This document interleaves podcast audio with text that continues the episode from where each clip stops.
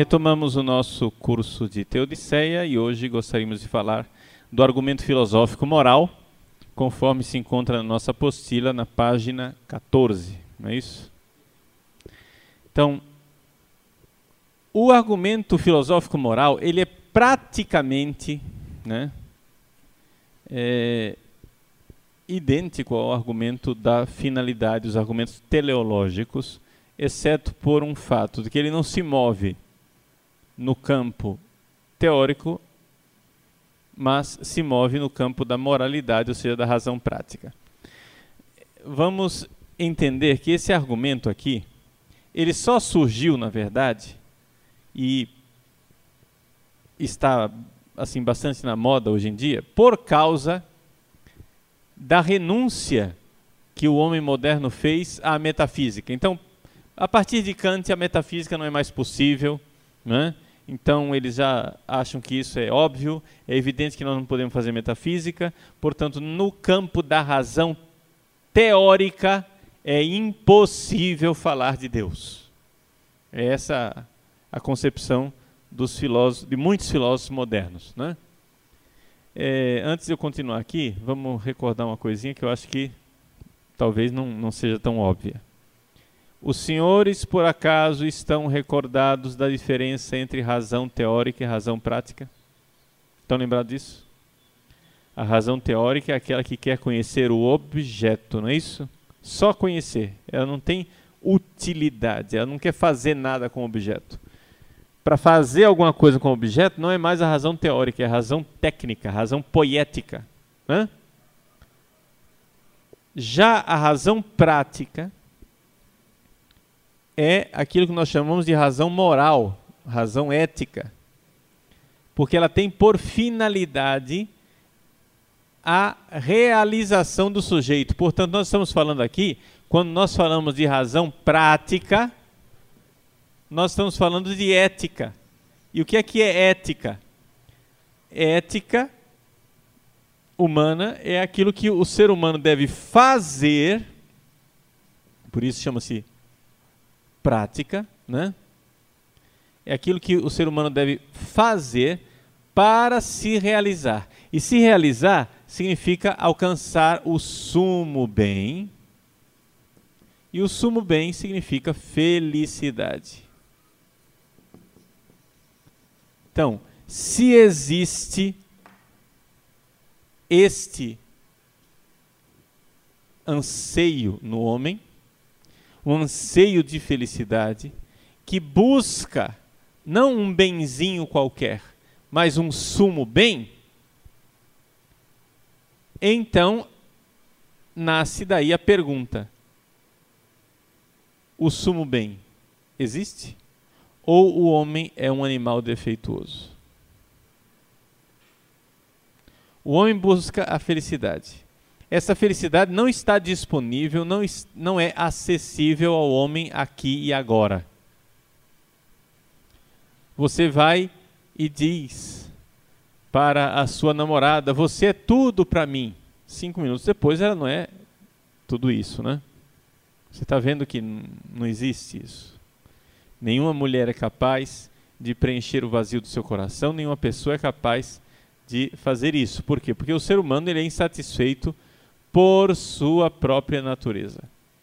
Nós já falamos disso em sala de aula, uma vaca na no pasto que tem tudo aquilo que ela sempre desejou, ela está feliz na sua felicidade bovina. O homem, se ele tiver nesta terra tudo o que ele pedir, ele não é feliz, mesmo assim, porque ele é sempre insatisfeito. Porque os objetos, finitos, limitados, que não são absolutos, não são capazes de preencher o ser humano. Então, o ser humano está diante aqui de uma dificuldade real. Todos querem o sumo bem, mas o sumo bem não está à disposição. Isso é uma constatação que qualquer um pode fazer. Qualquer um que seja honesto e que olhe para dentro de si mesmo é capaz de enxergar eu desejo a felicidade, esta felicidade não será encontrada e satisfeita plenamente com um benzinho. Só será satisfeita plenamente com o sumo bem. Então aqui nós estamos diante de uma dificuldade teórica. Ora, essa dificuldade teórica, ela pode ser superada no campo teórico pelo argumento teleológico, que foi aquele que nós acabamos de ver na, na aula passada.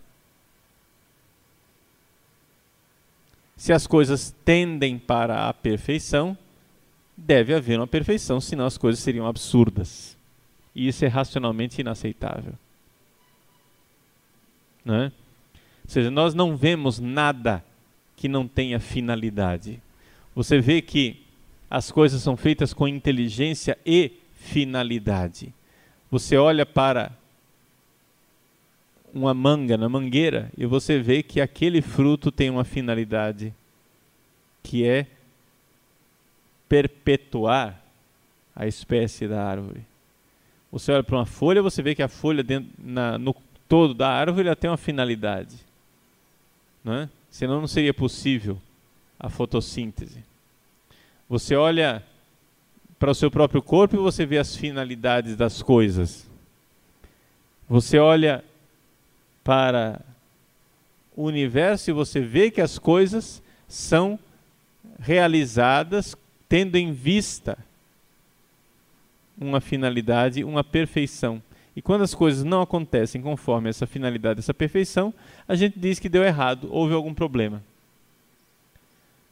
Agora eu pergunto: por que é que o ser humano seria então o único, o único animal, o único ser, a única realidade que nós conhecemos que veio ao mundo, que está aqui e não tem finalidade nenhuma.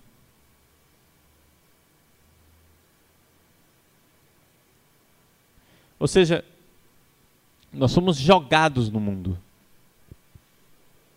Né? Pelos, para os existencialistas é assim. Os existencialistas que não creem que o mundo tenha, que as pessoas tenham finalidade, porque Deus não existe, dizem que nós somos jogados no mundo. É aquilo que Heidegger chama de Geworfenheit. Geworfen, werfen é jogar, jogar no lixo. Né? Joguei fora, joguei pela janela, joguei em qualquer lugar. Muito bem, nós somos jogados no mundo. Geworfen nesse mundo. Isso não tem finalidade nenhuma. Ora, para estes nobres senhores existencialistas, o que é a existência humana? A existência humana é uma piada de mau gosto, meus senhores. É uma piada de mau gosto.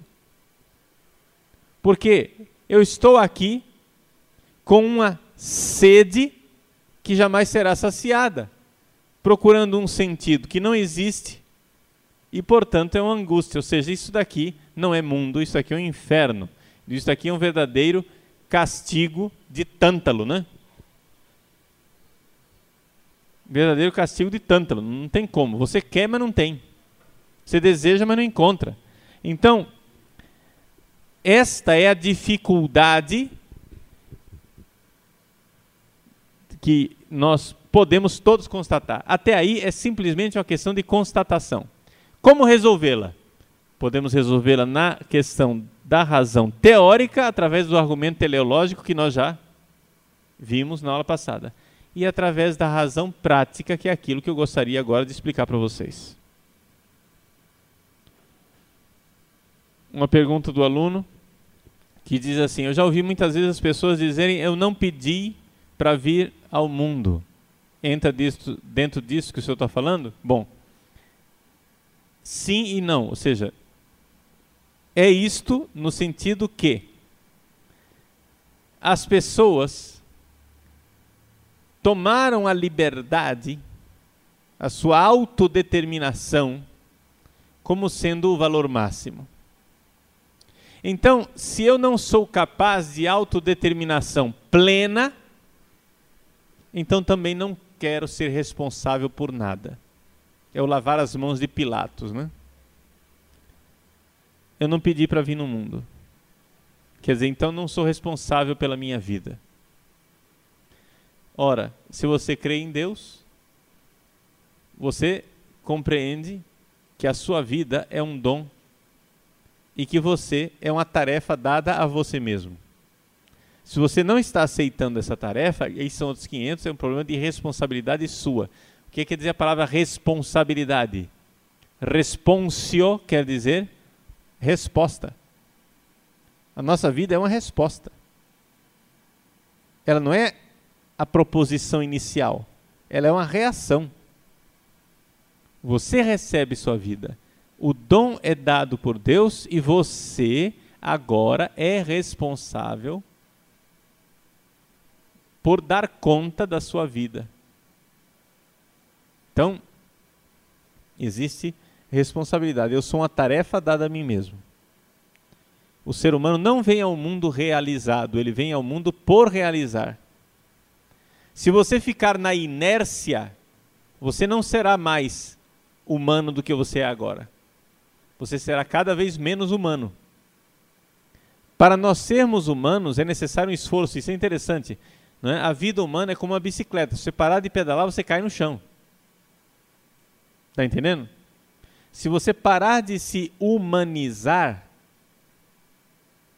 você não é que você vai ficar na mesma. Você vai se degradar. Entendeu? As pessoas que param de se humanizar se barbarizam, se bestializam, tornam-se animais. Então é necessário esse esforço de autorrealização. Agora, a autorrealização não significa autodeterminação completa. E aqui que está a revolta dos existencialistas. A revolta dos existencialistas consiste nisso. Aquilo que o nosso amigo Nietzsche diz no Assim Falou Zaratustra. Se os deuses existissem, como suportaria eu não ser um deus? Não é isso? Se os deuses existissem, como é que eu suportaria não ser Deus? Portanto, os deuses não existem. Pronto. Ou seja, esse é o argumento moral às avessas. Esse argumento de Nietzsche é o argumento moral de cabeça para baixo, no avesso. Poderíamos dizer, é o argumento afetivo da não existência de Deus. Eu não suporto essa verdade, portanto ela não existe. É coisa de criança, né? A criança feriu a mão, não quer olhar para a mão, esconde a mão, como se parar de olhar para a coisa, a coisa deixasse de existir. Então, voltemos aqui a, a, ao nosso argumento moral. Então vejam. Eu não vejo por que é necessário nós irmos na direção de um argumento moral se eu já tenho um argumento teleológico. Ao meu ver, o argumento moral seria somente uma subclasse do argumento teleológico. Mas o problema é que Kant nega que nós possamos falar disso no âmbito da razão teórica. Então, já que ele negou, então quer dizer que nós estamos proibidos, porque afinal Kant é Deus, né? Então, ele é o criador do céu e da terra. Não, é, não sabiam que, que Kant é o criador do céu e da terra? É claro que Kant é o criador do céu e da terra. Ele acha que tudo que ele. Ele abriu os olhos, tudo que ele vê está sendo criado pelo intelecto dele, ele é o criador do céu e da terra. Né? Você, tudo, todos esses fenômenos que você está vendo aí, isso é criação da sua cabeça. Isso é coisa que foi feita pelo seu intelecto. Você não está admirado da sua genialidade, que você cons consiga produzir essas coisas tão perfeitas assim ao redor? Estupidez. Mas enfim. É a questão da paralaxe cognitiva, né? Mas vamos por um momento ceder a esta proibição e vamos tentar para ver se isso é um caminho possível. Ora, este caminho, não é, de Kant é complicado por diversas razões. Primeira, Kant acha uma coisa extremamente indigna que você se comporte direitinho porque vai receber um prêmio no céu. Ele acha que isso é mercantilismo, não é? Se você você se comporta para receber algo lá no céu. Não. Você tem que se comportar porque você tem que se comportar. Imperativo categórico. Obedeça, faça, cumpra seu dever. E o que é que eu ganho com isso? Nada. Cumpra. Acabou. Quer dizer, com isso, ele quer destruir o eudemonismo de Aristóteles. Vocês já estudaram isso em ética? Hum? Já estudaram isso em ética? Eudemonismo? Nunca ouviram falar dessa palavra? Ah, o que é, que é eudemonismo? Eudaimonia quer dizer felicidade. Uma ética baseada na felicidade é a ética que geralmente nós temos, né? As pessoas querem ser felizes, elas querem saber o caminho para se realizar na felicidade, e por isso, todas as vezes que nós estudamos um princípio moral, nós estamos estudando o que é que a pessoa tem que fazer para chegar lá. Kant acha isso que é indigno. É indigno. Por quê? Porque esse imperativo é, seria um imperativo hipotético. Se você fizer tal coisa, você será feliz. Isso para ele é pagar, não é? E é indigno. Bom, típica cabeça de protestante, né? Porque afinal, o protestante não pode admitir que a pessoa vá ser salva pelas obras, né? Então, a ética do imperativo categórico de Kant é só um corolário filosófico dessa realidade da ética é, luterana. Bom, voltemos à, à história. Então você é um imperativo categórico. Ora, se você vai fazer as coisas simplesmente porque é o seu dever fazer, onde é que fica a realidade da realização pessoal? Onde é que você vai colocar a sua esperança? Bom, a esperança ela pode existir, segundo Kant, mas ela não pode ser aquilo que dita a minha conduta. Eu posso falar de esperança, e essa, essa esperança significa o quê? Que eu sou livre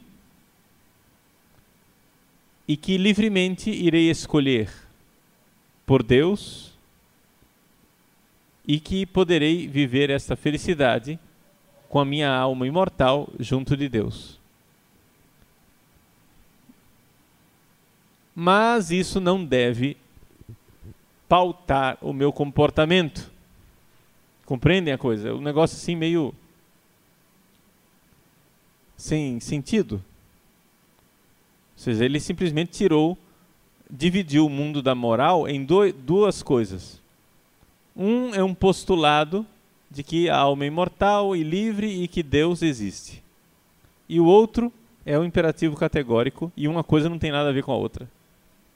Tá? Bom, com isso, trata-se de postular. O que é, que é um postulado? É algo que eu afirmo, mas que no fundo eu não apresento provas nenhuma. Postulado é uma premissa. É algo que não está dentro da argumentação. O grande problema é que uma vez que você fechou o caminho da razão teórica, você está de mãos atadas. Não é? Ou seja, é um postulado. É algo, é uma premissa que está lá desde o começo, mas que você não tem provas e que no fundo, no fundo você não pode nem pensar muito a esse respeito, porque se você pensar demais é razão teórica. Então, a razão teórica não pode falar de Deus, não pode falar de liberdade, não pode falar da existência da alma. Então, é o tipo da automutilação, né? O cara mesmo limita as suas possibilidades. Por que é que você se proibiu desde o início de falar de razão teórica? Eu não vejo por que é que nós temos que tratar esse assunto só dentro do campo da moral, ao invés de nós tratarmos esse assunto no campo normal de que as coisas realmente, de fato, têm uma finalidade. E que, portanto, o ser humano, que é uma dessas realidades, tem uma finalidade. Mas, não, você tem que ficar como? Você não pode falar das coisas como elas são de fato no mundo real. Você tem que falar como as, as coisas como você as sente dentro de si. Então você vai se mutila, tira todo o relacionamento com o mundo real lá fora, fica pensando em você mesmo e você vê que dentro de você existe uma experiência de limite. Eu não sou capaz de ser feliz neste mundo. Ora, considerando que eu não posso ser um absurdo, então eu serei feliz, porque minha liberdade, quando eu morrer, na existência da imortalidade da minha alma, eu irei me encontrar com Deus e dizer sim para Ele. Ponto. Abro os olhos e pronto, estou de volta ao mundo real. Foi uma coisa que eu fiz só na minha cabeça mas que não provei nada, porque é somente um postulado. É quase que um artigo de fé. Tá? Pergunta do aluno. O Kant, para fazer esse negócio de imperativo categórico, partiu dele mesmo? Veja, o grande problema de Kant são os preconceitos que ele coloca na filosofia desde o início.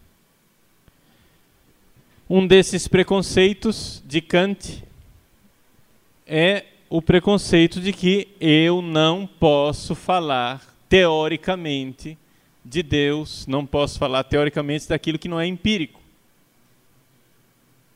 Ora, quem foi que proibiu isso? Ah, porque não pode. Não pode por quê? Qual é a razão? Se você está falando isto que você está dizendo não é empírico. Por que é que você pode e eu não posso? Está entendendo? Então ele já vai com uma tomada de posição.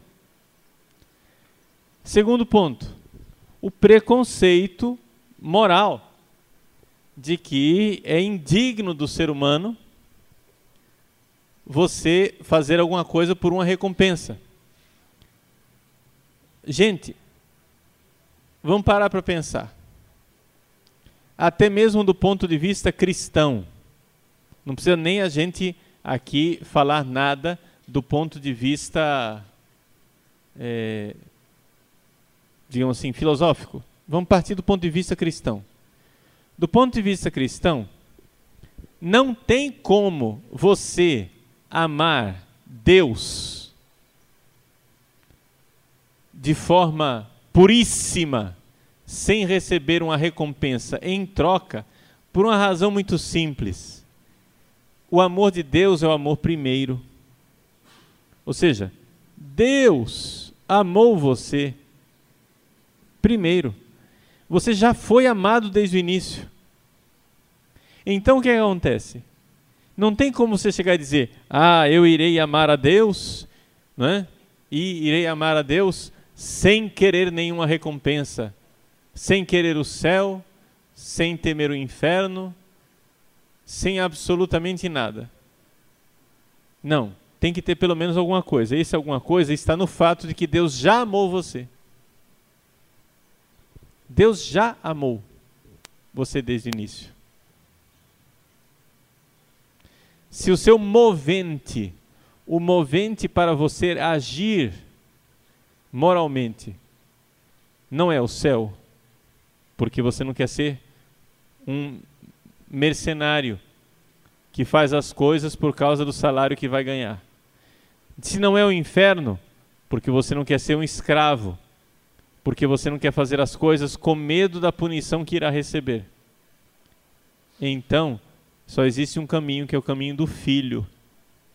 O filho ama o pai porque já foi amado pelo pai.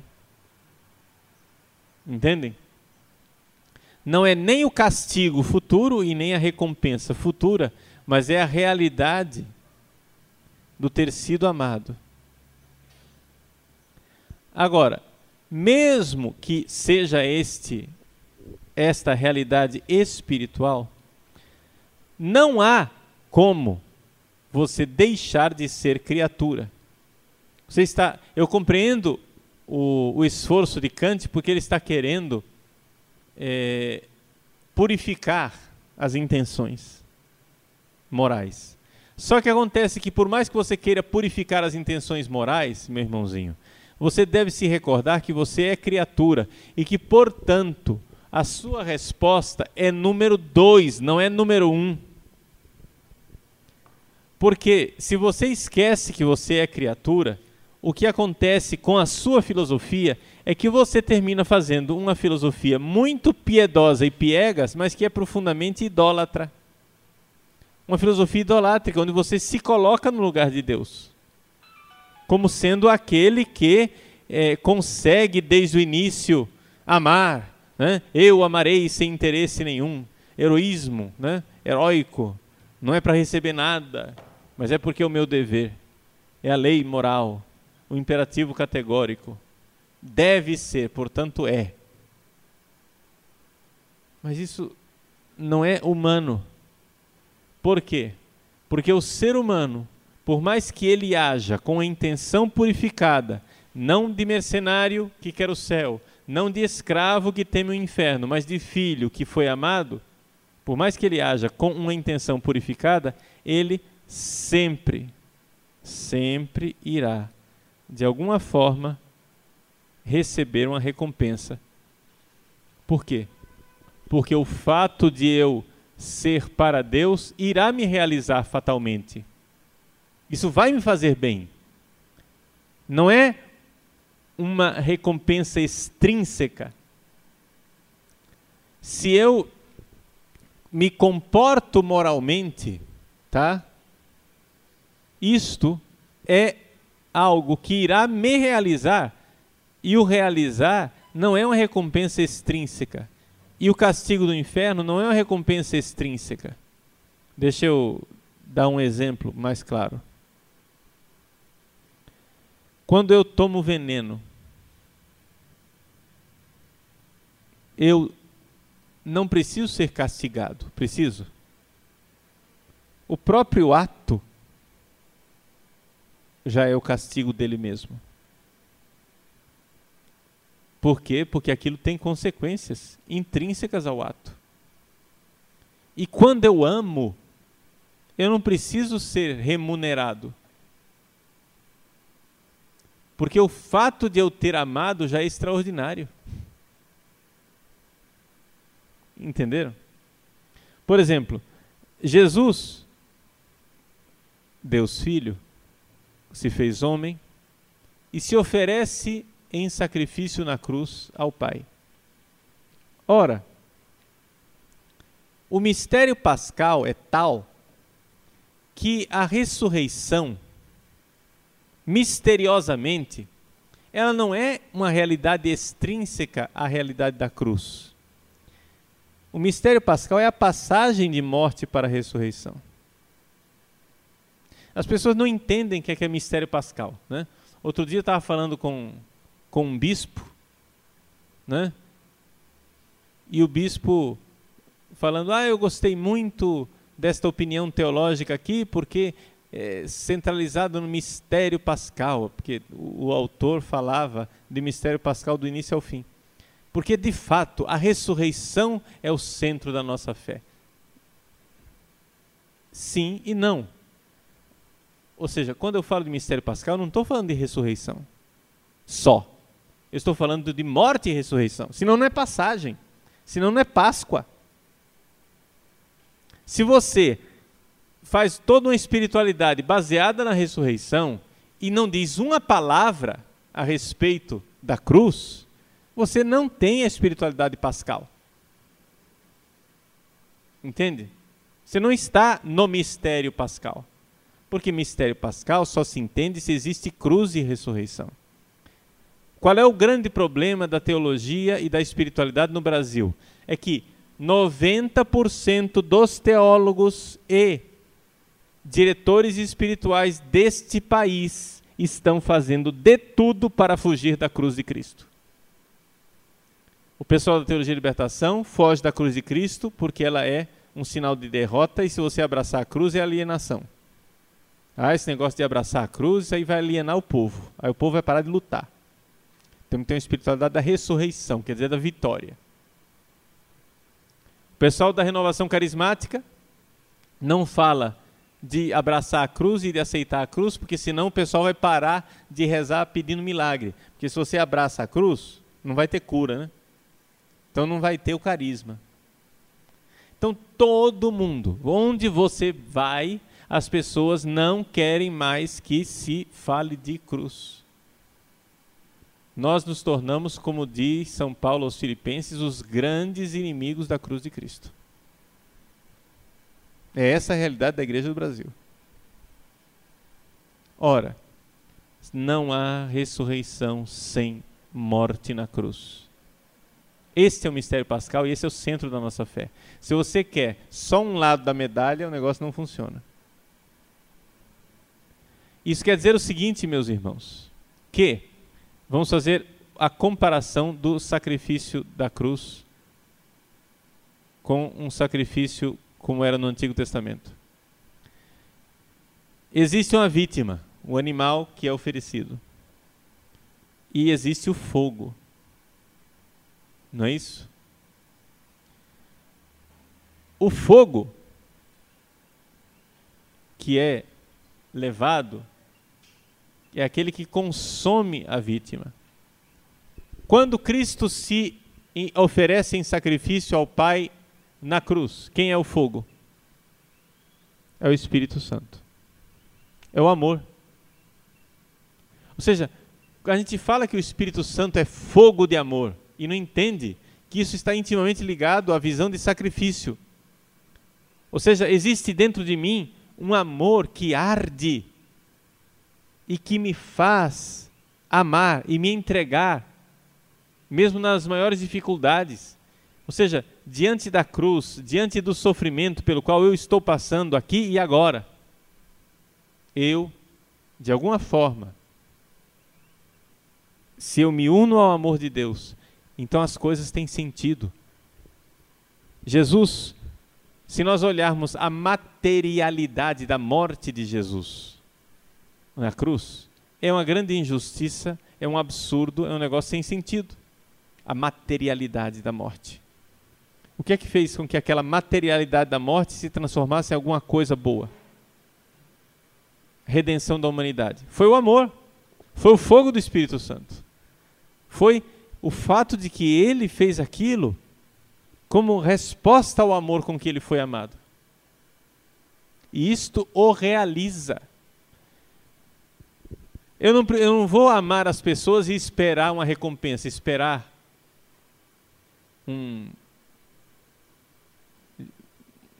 um salário, né? uma paga. Não, o fato de eu estar amando é muito bom. Entende? Eu vou, vamos supor, eu vou e amo uma pessoa.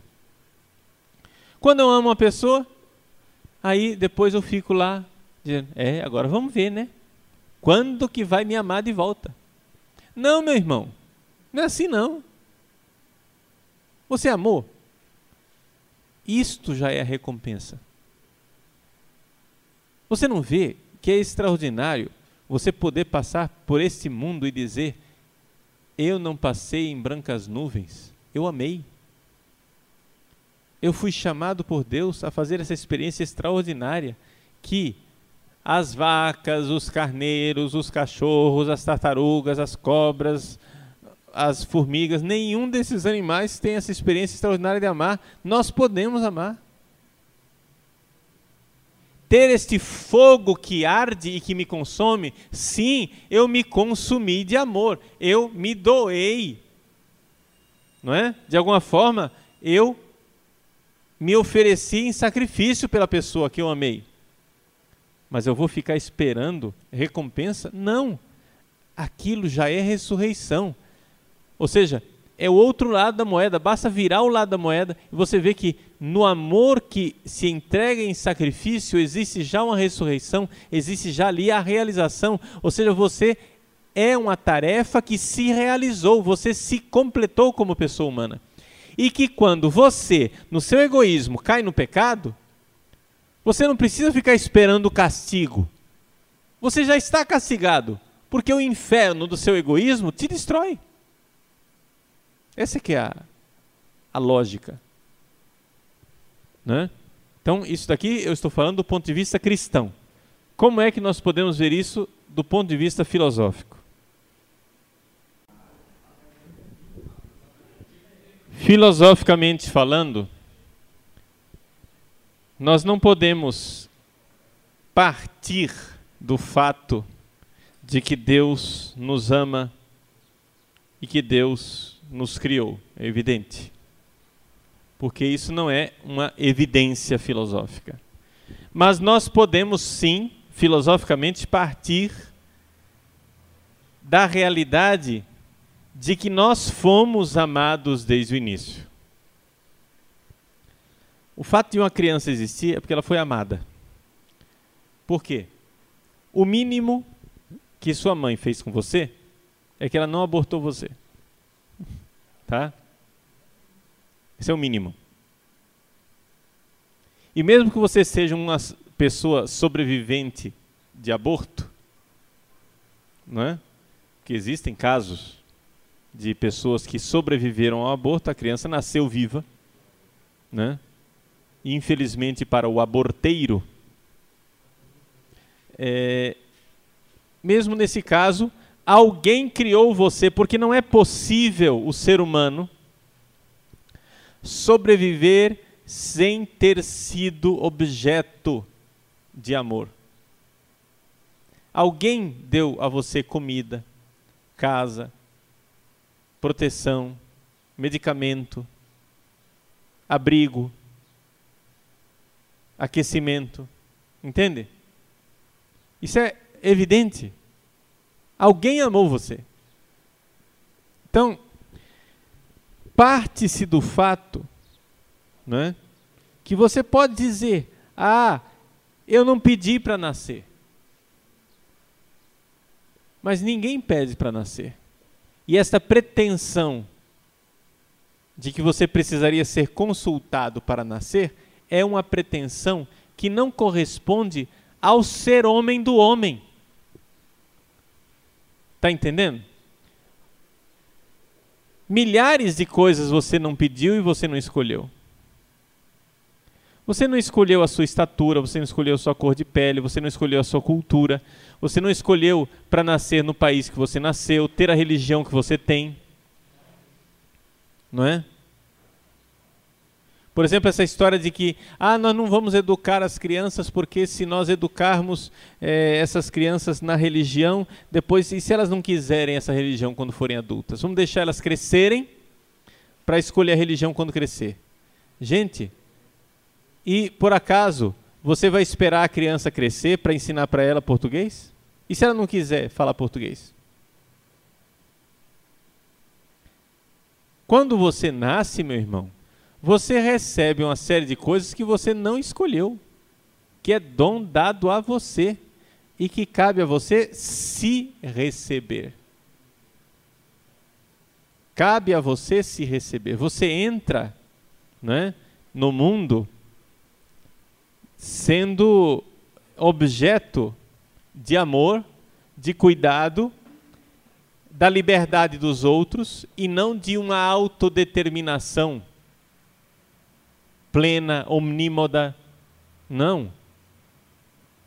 Quando você começa a ter juízo e começa a poder decidir o que é que você vai pensar a respeito de certos assuntos, você já tem atrás de si toda uma cultura, todo um cabedal de ideias, de formação que você recebeu dos outros. Então isso é ilusão achar que você é o gerador de si mesmo. Então, esta realidade não existe. Você se recebe. E você se recebe também no plano. Então, isso é uma constatação fenomenológica. Você também se recebe no plano ontológico. Por quê? Porque por mais que os existencialistas esperneiem dizendo que nós não temos essência, que nós não temos natureza, que nós não temos substância, e que o ser humano está assim, mas ele não é assim, a grande realidade que qualquer um de nós observa é que nós temos uma natureza. Essa natureza é recebida. Essa natureza ela é dom. Ora, o que é que significa estudar a razão prática? Estudar a razão prática é estudar, não é? Quais são os atos, quais são as atitudes, quais são os valores, quais são as características que farão com que o ser humano realize esta sua natureza incompleta. Portanto, a experiência fundamental metafísica que nós poderíamos, é, da qual nós poderíamos partir, é?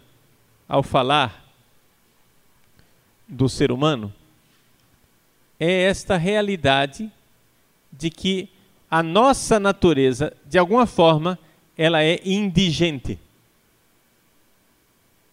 É indigente na sua origem porque nós não damos conta de nós mesmos para começar a vida é indigente na sua realização, na sua perfeição final, na sua realização cabal e última.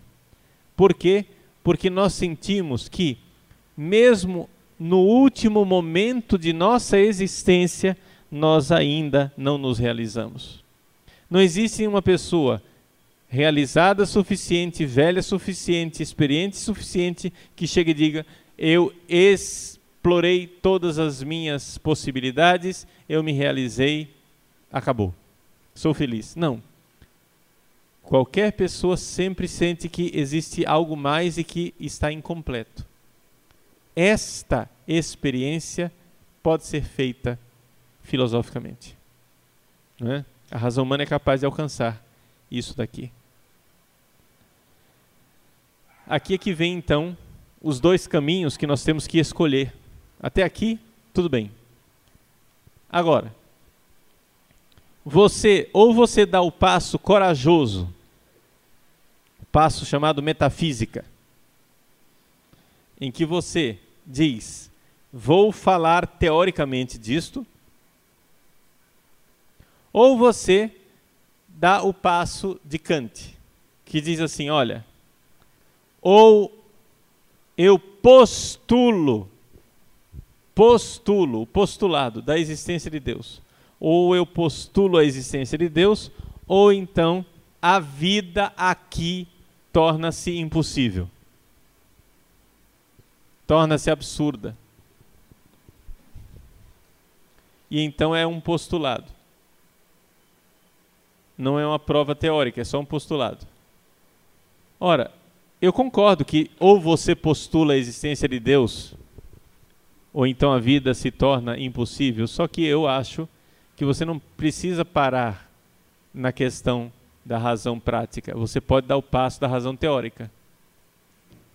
Você pode chegar a dizer que, já que todas as coisas são feitas com finalidade e se realizam na sua perfeição, buscando esta finalidade o ser humano também não será diferente. E a finalidade dele certamente existe. Porque se um camelo no deserto está com sede, é porque existe água. Pode ser que não esteja à disposição dele naquele momento, mas existe água. Não existe nenhum animal que nasça com necessidade de um elemento que não está à disposição nos entre as várias realidades cósmicas. Não é isso? Muito bem. Por que é que o ser humano seria o único animal defeituoso que deseja algo que não está à disposição? Ele deseja o sumo bem. O sumo bem não está à disposição objetivamente.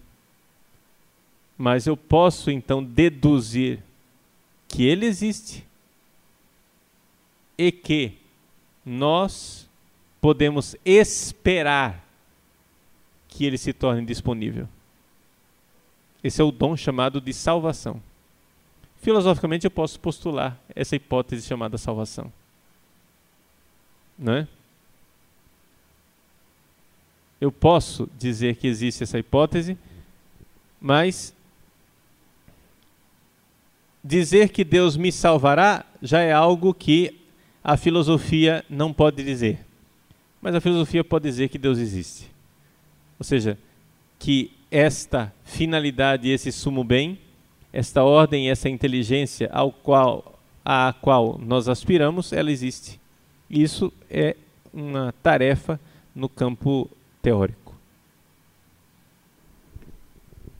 Para concluir, gostaria de ler o último parágrafo do capítulo 8. Vamos ler o penúltimo e o último.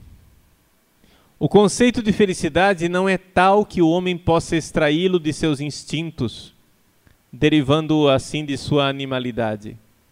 Então, os animais não conseguem extrair conceitos de seus instintos, não é? Porque eles não têm a razão teórica. Nós seres humanos conseguimos fazer conceitos, mas nós vemos que esse conceito de felicidade não está só no instinto. Não é somente isso. Existe algo mais do que a simples animalidade aí. Isso faz com que Kant desenvolva um postulado da razão prática o que é, que é postulado? Então, é uma premissa não provada que está lá como fundamento para a razão prática. O que é, que é a razão prática? A razão prática é a necessidade de o homem alcançar a sua própria realização. Né? Ou seja, perdão, essa é a premissa da razão prática, né? A premissa é essa: o homem precisa alcançar a sua própria realização. Se você não tem isto como premissa, a razão prática nem existe, né? Então, ele transforma Kant isso tudo numa demonstração moral da existência de Deus. A liberdade humana implica uma teleologia moral. Essa liberdade não necessita para sua atuação de uma causa externa Porém, enquanto seres do mundo, estamos ligados às coisas do mundo. Tal relacionalidade da liberdade nos põe diante daquilo que é moralmente necessário, um escopo final que não exige um outro como condição de sua possibilidade. Então veja só, nossa liberdade, para que ela chegue à realização, ela precisa de uma realização moral. Essa realização moral é necessária. Muito bem, nós precisamos então escolher isto, essa realização final. Ela é o escopo, ela é a finalidade, é o alvo, é a meta. Não é? Agora, se esta é a meta, ela não tem nada que seja. Ela não depende de ninguém, ela é independente, ou seja, não exige um outro como condição da possibilidade. Ela não é dependente, ela é absoluta.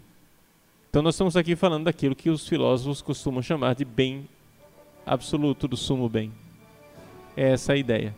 Então podemos concordar com o argumento moral, porém, no fundo, no fundo, ele para ter uma validade, ele precisa ser colocado não no campo moral e prático somente, mas também no campo teórico, e aí nós caímos na terceira, na quarta e na quinta vias de argumentação de Santo Tomás de Aquino na teleologia.